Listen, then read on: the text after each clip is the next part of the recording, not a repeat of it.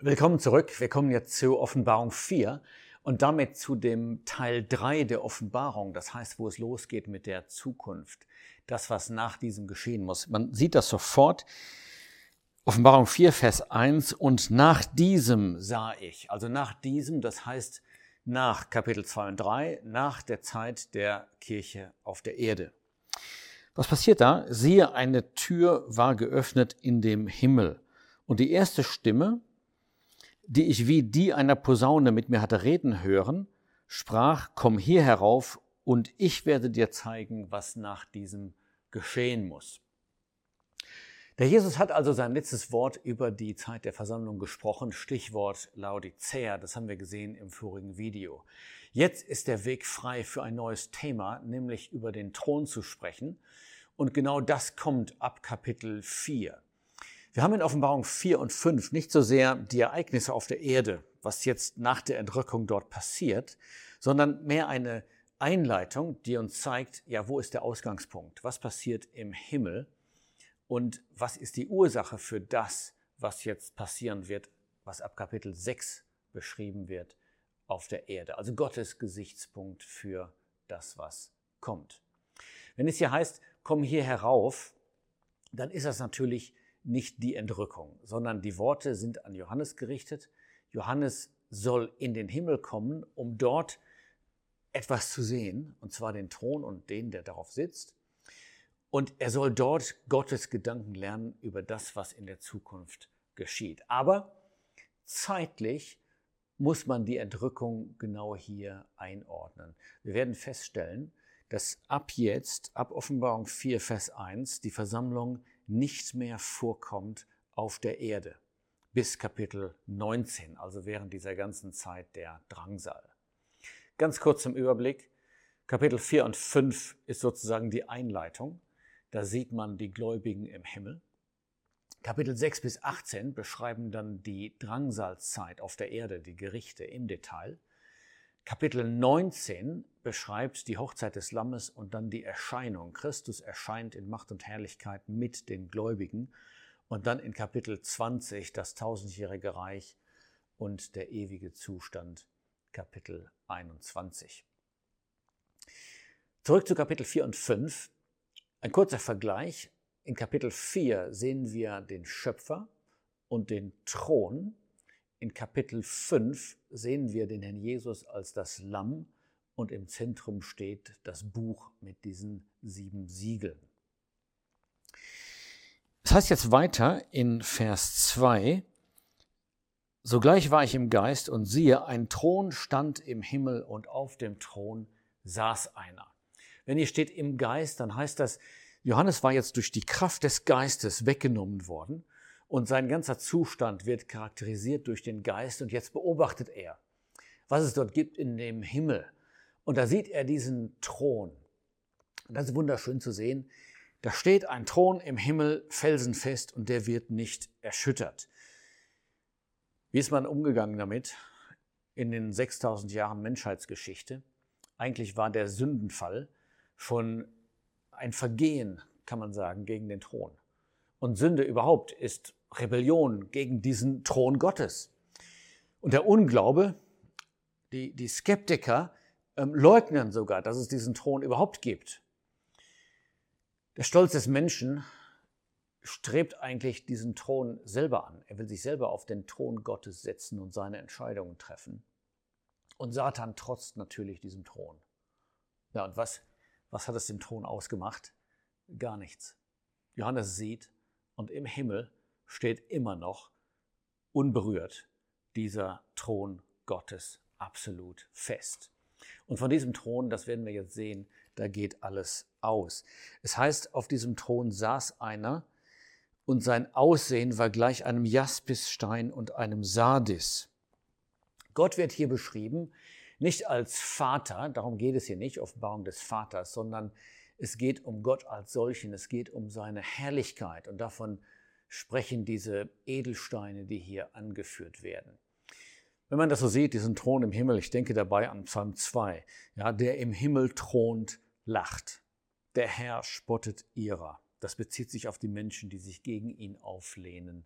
Am Ende hat Gott das letzte Wort. Jetzt kommt etwas äh, sehr Interessantes in Vers 3.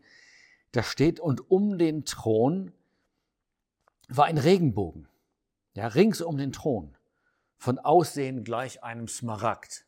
So etwas gibt es an, an sich nicht, einen runden Regenbogen, der grün ist, wie ein Smaragdstein. Aber man muss die Symbolik einfach verstehen. Der, der Regenbogen ist uns ja bekannt seit 1. Mose 9. Gott hatte gesagt, ich setze meinen Bogen in die Wolken und dieser Bogen war das Zeichen seines Bundes mit Noah, dass er die Erde nicht mehr so durch eine Flut verderben würde. Dieser Bogen, ähm, heißt es jetzt, ähm, wird gesehen rund um den Thron. Ähm, auf der Erde kann man das nicht beobachten, einen runden Regenbogen. Da sieht man ihn eben immer nur als Bogen. Aber ich habe es tatsächlich mal gesehen auf einer Flugreise, als es links von uns regnete und rechts von uns die Sonne schien. Da habe ich das sogar fotografiert. Da war ein kreisrunder Regenbogen. Das nur nebenbei. Hier geht es um die geistliche Bedeutung in welche Richtung man sich auch bewegt von diesem Thron aus, man stößt immer auf diesen Regenbogen. Das heißt, selbst wenn jetzt die Gerichte über die Erde hineinbrechen, wird Gott in Barmherzigkeit handeln, selbst in diesen Gerichten. Äh, grün übrigens, ähm, auch symbolisch gemeint, ja, dieser Smaragd, dieser grüne Stein. Das spricht davon, dass es wieder einmal Wachstum und Gedeihen geben wird auf der Erde. Dann heißt es weiter in Vers 4, und das ist jetzt ganz wichtig, rings um den Thron waren 24 Throne, und auf den Thronen saßen 24 Älteste, bekleidet mit weißen Kleidern und auf ihren Häuptern goldene Kronen. Das ist jetzt die Preisfrage für dieses Kapitel und auch für Kapitel 5. Wer sind die 24 Ältesten? Und wir müssen uns einfach ansehen, was die Bibel über die 24 Ältesten sagt. Das, wie immer, es geht nicht um eine Meinung, es geht darum, was sagt das Wort Gottes. Es beschreibt diese 24 Ältesten als Leute, die Weisheit haben, die den Ratschluss Gottes kennen. Wir werden das noch deutlicher sehen in Kapitel 5. Es sind auf keinen Fall Engel, denn diese Ältesten, die hier gesehen werden, sitzen auf Thronen und sie haben Kronen. Und das liest man bei Engeln nie. Außerdem werden sie in Kapitel 5 separat genannt, beide Gruppen. Ich hörte die Stimme vieler Engel um den Thron her und um die lebendigen Wesen und die Ältesten. Also die 24 Älteste, Ältesten sind nicht Engel. Können sie auch deshalb nicht sein, weil sie etwas von der Erlösung verstehen. Sie singen und sprechen von der Erlösung. Und sie tragen weiße Kleider und sie sitzen auf Thronen. Und das zeigt ihren Charakter. Sie sind Priester, davon sprechen die weißen Kleider. Und sie sind Könige, davon sprechen die Throne. Das heißt also, wir haben hier offensichtlich Gläubige, Menschen, die bereits im Himmel sind und die diese Charakterzüge haben, Könige und Priester in der Nähe Gottes mit Einsicht in seine Gedanken. Sie wissen etwas von Erlösung. Und damit stellt sich natürlich die Frage, ja, wenn das die Gläubigen sind, die auf der Erde gelebt haben bis dahin, wie kommen sie in den Himmel? Diese Frage wird beantwortet in 1. Thessalonicher 4, Vers 17, ganz einfach dadurch, dass sie dorthin entrückt werden, die Gläubigen des Neuen und Alten Testamentes, die bis zur Entrückung gelebt haben. Nochmal kurz zur Zusammenfassung die sechs Kennzeichen. Die Ältesten sind im Himmel in Verbindung mit dem Thron, bevor die Gerichte Gottes über die Erde hereinbrechen. Sie kommen nicht wie die große Volksmenge in Kapitel 7 aus der großen Drangsal. Sie sind Erlöste, wir werden sehen in Vers 10 und auch später, sie sind Anbeter, sie haben Einsicht und selbst die Anzahl 24, das ist die priesterliche Anzahl. Nach 1. Chroniker 24 und 25 gab es 24 Abteilungen von Priestern. Damit haben wir ein sehr klares Bild. Die Gläubigen nach der Entrückung, schon bevor die Gerichte beginnen, in der Drangsal. Es geht also nicht um den Zustand der entschlafenen Gläubigen heute. Es geht auch nicht um die Zeit des tausendjährigen Reiches, sondern die Zeit zwischen Entrückung und Erscheinung.